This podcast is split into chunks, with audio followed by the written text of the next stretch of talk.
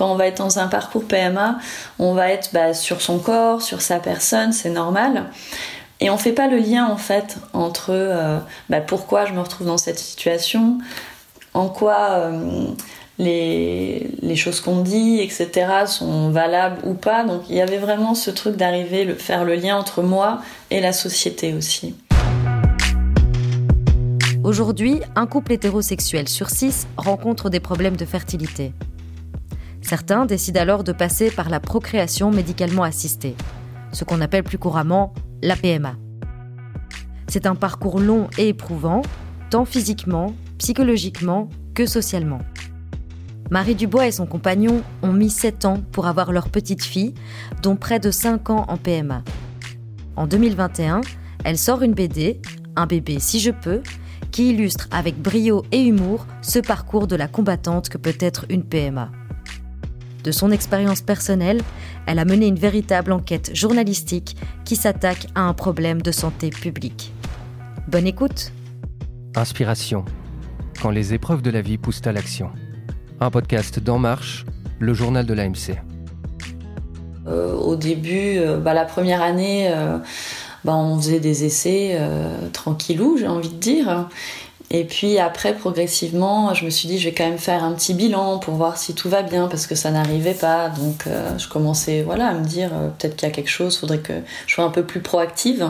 Après, c'est vrai que ça, c'est un truc psychologique que j'ai observé chez beaucoup euh, de mes, mes copines aussi. C'est-à-dire qu'à partir du moment où on se lance, où on met la, la plaquette de pilule à la poubelle, etc., vu qu'on a toujours eu cette épée Damoclès euh, un peu euh, depuis euh, bah, qu'on a débuté, enfin en tout cas pour moi depuis que j'ai débuté ma vie sexuelle, euh, c'était vers l'âge de, 16 ans d'ailleurs, j'avais toujours cette crainte de tomber enceinte parce qu'on se dit ah je l'ai oublié, ah là là, qu'est-ce qui va se passer? Mais non, j'ai des études à faire, j'ai ma vie à mener. Enfin, la peur euh, voilà de tomber enceinte par accident était très présente.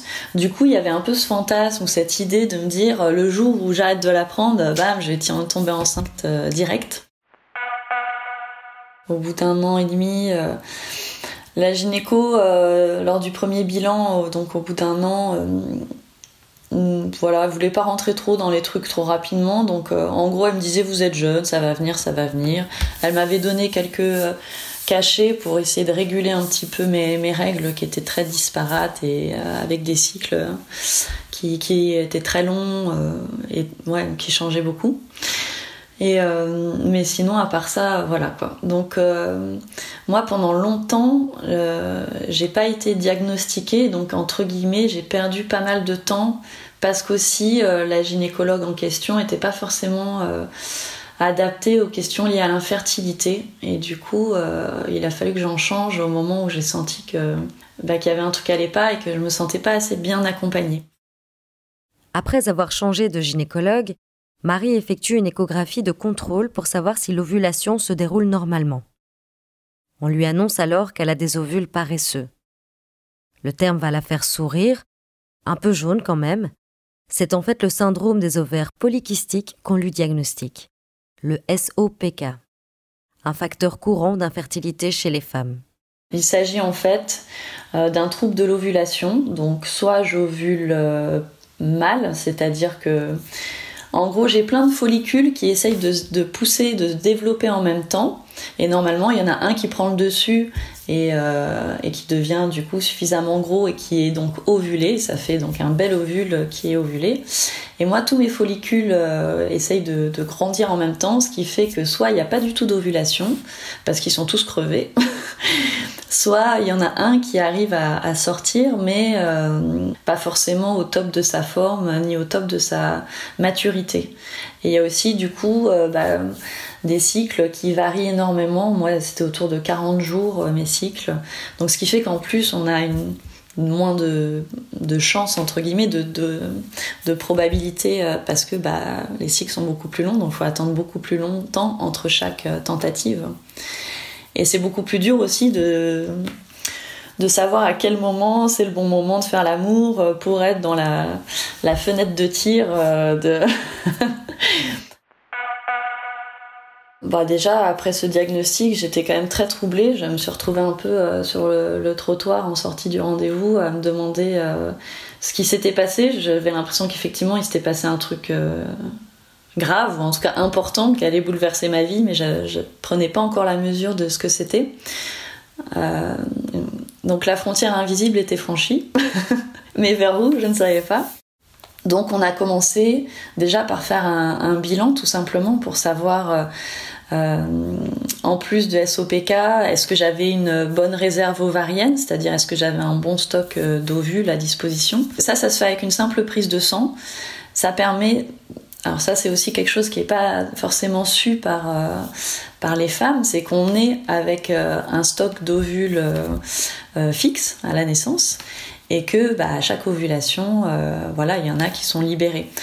Mais il y a des périodes dans la vie, notamment vers la trentaine, où il y a une dégénérescence un peu plus grande qui s'opère. Et donc voilà, il y a des, femmes qui se retrouvent malheureusement assez jeunes avec un stock ovarien faible et qui vont avoir besoin euh, du coup euh, d'accélérer le mouvement, on va dire, euh, pour avoir une chance de devenir mère.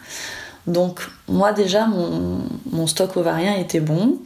Après il y a aussi mon partenaire forcément qui a dû faire des tests pour savoir si bah, de son côté il n'y avait pas aussi des soucis qui pouvaient y avoir. Contrairement aux idées reçues, les troubles de fertilité concernent autant les hommes que les femmes. 30% côté femmes, 30% côté hommes, 30% pour les deux, et 10% de raisons inconnues. Mais si l'homme ne doit seulement faire qu'un spermogramme, pour la femme, les examens sont beaucoup plus lourds, parfois plus invasifs, et cela peut avoir un impact sur son rapport au corps. Bah, j'étais partagée émotionnellement. Euh, j'étais contente que, euh, que la médecine vienne me donner un coup de main, parce que du coup, je me sentais moins seule et que. Euh, euh, voilà, moi, ma mère est laborantine, j'ai grandi dans un domaine où, euh, en tout cas, j'ai une confiance naturelle envers la médecine. Je sais que que c'est vraiment des ressources qui peuvent être euh, efficaces. Donc du coup, ça, ça m'avait rassurée.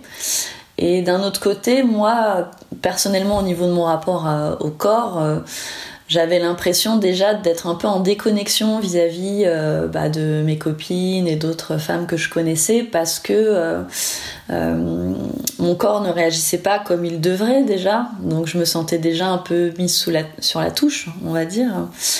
Et du coup, j'avais un peu une perte de confiance vis-à-vis de mon corps. Je me disais, bon, ça, ça commence à déconner, quoi. et et puis oui, on sent, sent déjà un petit peu impuissante, quoi. Il y a quelque chose comme ça. Donc, euh, mais j'étais plutôt enthousiaste de, me dire, euh, on va me filer un coup de main, quoi.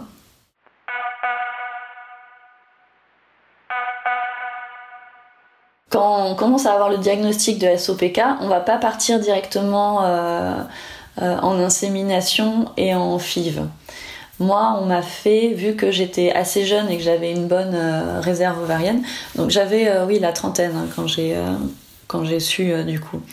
en gros, à partir de ce moment-là, on commence à mettre notre cycle qui est réglé avec des médicaments. Donc pour avoir des, ovulations plus précises, continuer à les observer à, l'échographie. Donc là, je me retrouve déjà avec un calendrier assez fort de médicaments, de moments où on va devoir faire l'amour. Mais voilà, il y avait déjà cette usure-là du couple et de la manière dont la médecine déjà régulait nos rapports sexuels. Donc il y avait déjà cette violence qui était réelle après tous ces mois euh, à passer à faire ces tentatives encore euh, de manière pseudo-naturelle, on va dire, quand on s'est dit bon allez c'est bon on passe à l'insémination, euh, là c'était un vrai soulagement aussi parce que d'un seul coup on allait pouvoir faire l'amour quand on en avait envie, ça n'avait plus aucune implication sur l'aspect procréatif, c'était à part.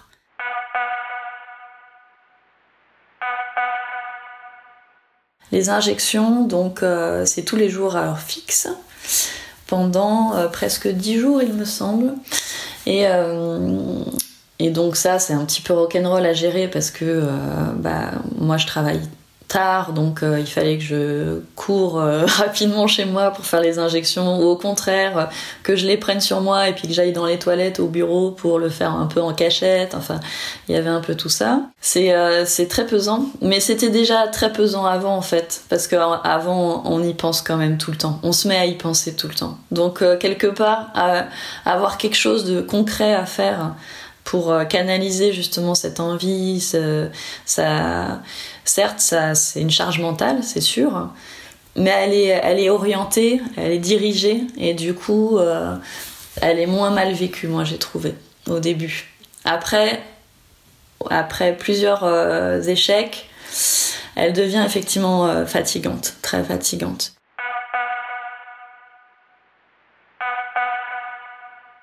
Pour la FIV, on va demander aux ovaires d'être stimulés dix fois plus quasiment que, euh, euh, que, normalement. Donc on finit avec les ovaires mais euh, hyper gonflés, donc ça crée pas mal de douleurs aussi au ventre. De toute façon, après on a commencé à avoir les hormones qui agissent, donc même au niveau du moral, bah déjà on voit quand on a nos règles, le syndrome prémenstruel ou ce genre de, phénomènes hormonaux qui ont un impact sur sur nos humeurs.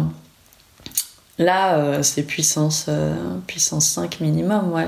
C'est pour ça que la communication dans le couple, euh, c'est important aussi, parce que le compagnon, bah, faut qu'il comprenne, en fait, qu'il fasse la part des choses aussi de, la personne qui fluctue en face de lui. Souvent, c'est quelque chose qui met à mal le couple, le parcours PMA. Et euh, le cabinet gynécologique est souvent sacralisé comme étant l'espace féminin, et c'est bien et c'est le cas. Mais lorsqu'on est en PMA, les deux personnes en fait euh, doivent être impliquées. Et je pense que pour éviter qu'un fossé se crée et que les deux personnes restent impliquées aussi et s'entraident, même si c'est la femme qui subit la plupart des traitements, etc., c'est d'arriver à prendre les décisions ensemble. Et donc, les cabinets gynéco sont aussi ouverts aux hommes euh, lors des parcours PMA. Quoi. La fatigue émotionnelle est inévitable quand on se lance dans un parcours PMA.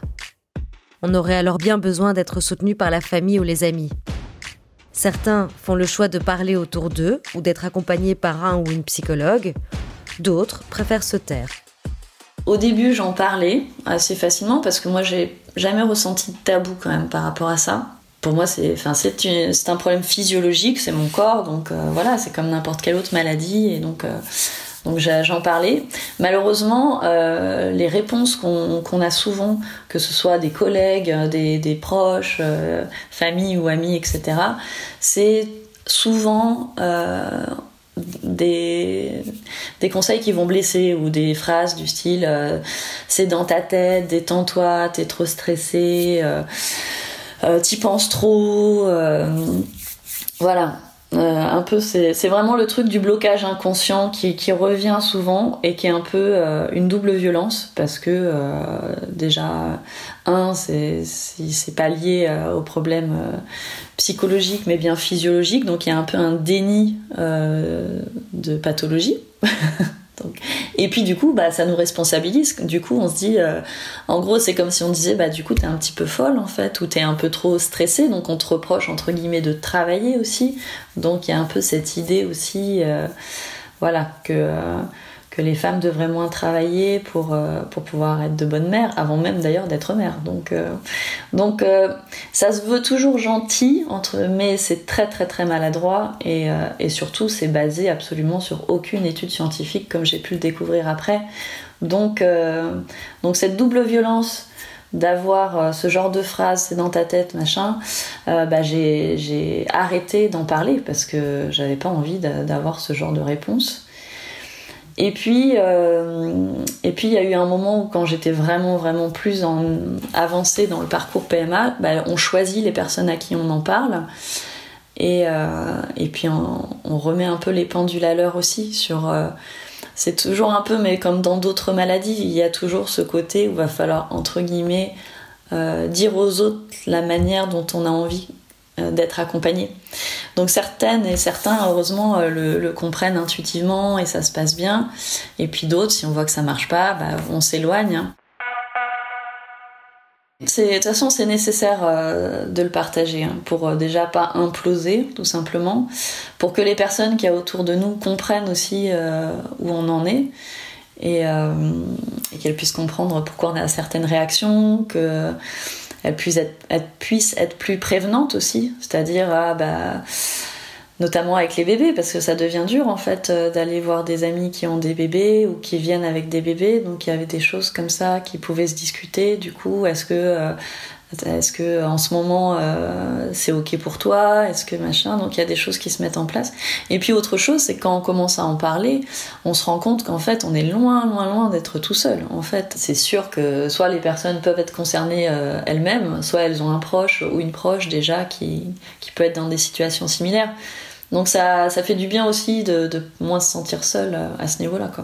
Autre aspect non négligeable du parcours PMA, les violences médicales auxquelles certaines patientes sont confrontées. Il y a quand même peu de place, euh, on, va, dire, à l'humain et à la douceur. Euh, on ne demandait jamais vous allez bien? Tu vois, juste cette petite phrase, euh, voilà. J'étais un problème à résoudre et il s'attelait à résoudre le problème. Donc j'étais, euh, je devenais un peu euh, loin de mon corps, encore plus du fait de la manière dont la médecine est pratiquée déjà de base. Euh, donc on se retrouve infantilisé et euh, parce qu'on nous dit bah fais ci fais ça. Euh, on nous propose parfois de, choisir entre certains protocoles mais il y a vraiment une, rupture du, du corps qui se fait encore plus à ce moment là quoi je trouve et puis que ce soit les ovaires polykystiques ou les phrases euh, les dénis de souffrance euh, sont, liés, sont là aussi. Hein. Pendant la ponction euh, lors de ma FIV, l'anesthésie a clairement pas fonctionné et elles en avaient rien à faire du tout.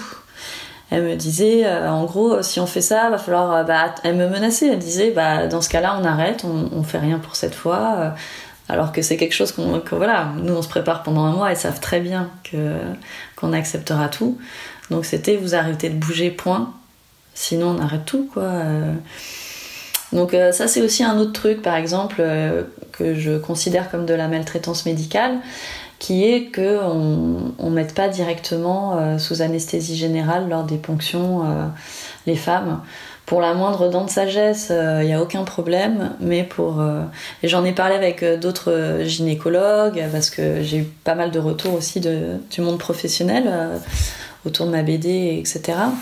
Et il y en a beaucoup qui trouvent ça absurde, que ce soit pour la violence donc euh, psychologique, la violence que l'on subit, euh, la souffrance, et puis même au niveau pratique, c'est-à-dire que euh, beaucoup de gynécologues me disaient c'est beaucoup plus facile bah, d'opérer, d'aller ponctionner du coup les ovaires sur un patient, une patiente qui ne, qui ne bouge pas en fait, qui est totalement immobile.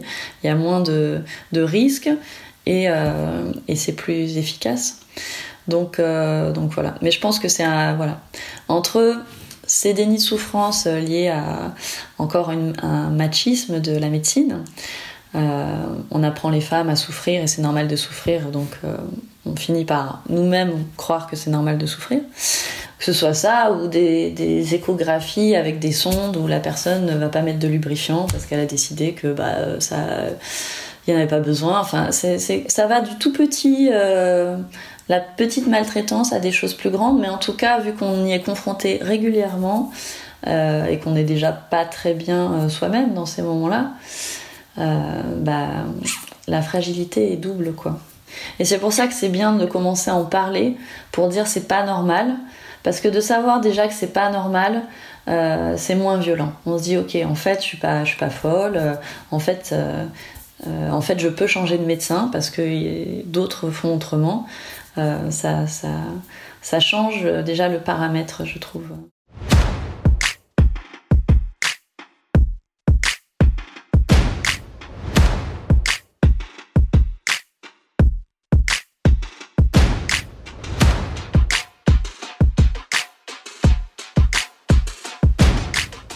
Je croque souvent euh, des moments de ma vie dans un petit carnet que j'ai. Euh, donc pendant cette période-là, toutes les situations absurdes et donc très drôle, parce que l'absurde est drôle, moi je trouve. Euh, je l'ai noté euh, régulièrement. Euh, par ailleurs, je, suis aussi monteuse vidéo, donc je travaille avec des, journalistes. Et euh, donc je suis voilà, confrontée au travail journalistique euh, depuis longtemps. Donc j'ai commencé moi aussi à mener une enquête autour notamment de cette fameuse phrase de c'est dans ta tête. Je me disais jusqu'à quel point c'est psychologique, quelles sont les études. Donc j'ai creusé, creusé, creusé. Et, euh, en fait la BD est vraiment venue quand je me suis rendu compte déjà qu'il n'y avait aucun fondement scientifique qui a attesté d'un lien entre le psychologique euh, et, les problèmes de fertilité. Donc après, on peut y croire. Ça reste dans l'ordre de l'ordre de la croyance. Moi, ceux qui y croient profondément, bon bah libre à eux. Mais en tout cas, j'en veux aux médecins et à d'autres qui euh, véhiculent ce genre de message comme étant une vérité scientifique. Parce que je trouve que c'est encore une violence faite aux femmes qui les culpabilise. Et qu'on a déjà euh, beaucoup de choses à gérer émotionnellement. Si on pouvait au moins se débarrasser de ça, ça serait déjà un grand pas. Il y a beaucoup de choses que je découvrais, notamment aussi avec les perturbateurs endocriniens, euh, qui ont un impact sur la fertilité parce que les problèmes de fertilité explosent et personne ne semble se demander pourquoi, à part accuser les femmes de faire des enfants tardivement, qui est aussi l'une des causes, mais qu'il faut aussi questionner au niveau euh, sociologique, etc., égalité du travail, etc. Mais il y a aussi les perturbateurs endocriniens qui sont responsables de beaucoup euh, de, pathologies qui apparaissent, notamment euh, les ménopauses précoces. C'est-à-dire que des femmes de 30 ans, parfois moins, se retrouvent déjà en ménopause, elles n'ont plus de stock ovarien. ça, clairement, il faut aussi, c'est dans la même mouvance, déculpabiliser aussi les femmes. C'est-à-dire que vous n'êtes pas responsable, il s'agit d'un empoisonnement aussi euh, général. Donc, il y avait tout ce travail, je trouvais, à faire de transmettre ces informations, d'avoir un peu euh, the big picture, mais euh, de voir euh, en gros de manière globale le problème de l'infertilité. Parce que souvent, quand on va être dans un parcours PMA, on va être bah, sur son corps, sur sa personne, c'est normal. Et on fait pas le lien en fait entre bah, pourquoi je me retrouve dans cette situation, en quoi les, les, choses qu'on dit, etc., sont valables ou pas. Donc il y avait vraiment ce truc d'arriver, faire le lien entre moi et la société aussi.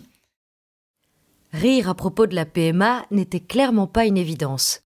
Dans sa BD, Marie transforme des situations complètement absurdes de ce qu'elle vit en véritables tranches de rire. Et ça fait du bien aussi. L'humour, c'était de toute manière, euh, enfin déjà, pour moi, c'est euh, la politesse du désespoir, on dit souvent l'humour. Donc il y avait déjà ça, cette envie de ne pas euh, prendre en otage euh, le lecteur ou la lectrice, c'est-à-dire que ne pas rajouter du mal au mal, parce que voilà, déjà c'est pas un sujet hyper fun. Et souvent, de toute façon, les choses les plus tristes ou malheureuses recèle énormément de facettes humoristiques, euh, que ce soit pas forcément dans l'humour noir, mais déjà l'humour absurde. C'est on tombe vite dans un univers de toute manière assez absurde, avec des sigles qu'on comprend pas, des situations où on se retrouve la tête en bas, des choses qu'on n'aurait jamais pensé faire. Donc ça s'y prête énormément en fait. Euh, de, de, transmettre par l'humour. Et puis parce qu'il est le, l'humour est fédérateur et moi je voulais vraiment que ce soit un bouquin qui fasse euh, déjà qui fasse du bien à la personne qui est en souffrance si elle le lit et aussi qui puisse être euh, passé qui puisse être euh, prêté à un proche pour dire voilà ce que je vis et que cette personne là n'ait pas forcément à recevoir toute la violence de la douleur mais qu'elle puisse aussi elle-même prendre du recul et, et que ce soit pas justement pesant forcément comme conversation ce qui arrive après. C'est vraiment une porte d'entrée une, petite voilà une ouverture recrée du lien parce que comme je disais tout à l'heure, euh, on se retrouve assez vite isolé dans notre souffrance, dans notre parcours, dans l'incompréhension générale. Et c'est vrai que des retours que j'ai eus autour de cette BD, euh, il y avait beaucoup ça quoi. Il y avait beaucoup de femmes qui disaient depuis que je l'ai fait lire à mon mec, euh, ça y est, en fait, il a vraiment compris aussi ce que j'étais en train de vivre. Euh, ou à ma mère, ou à, mon, à ma sœur, ou etc. J'ai eu pas mal aussi ouais, de, personnes qui ont parlé à leur gynéco ou vice versa. Euh, je sais que mon, bouquin est pas mal euh, dans certains centres de PMA, j'ai eu pas mal de retours là-dessus. Donc, de, médecins aussi qui, pareil, essayent de faire bouger les choses, qui s'en sont emparés pour, pour s'aider aussi, à avoir des supports pédagogiques. Donc ça, c'est la vraie ça, ça me fait vraiment plaisir aussi. Mais je continue toujours à, recevoir des, messages régulièrement.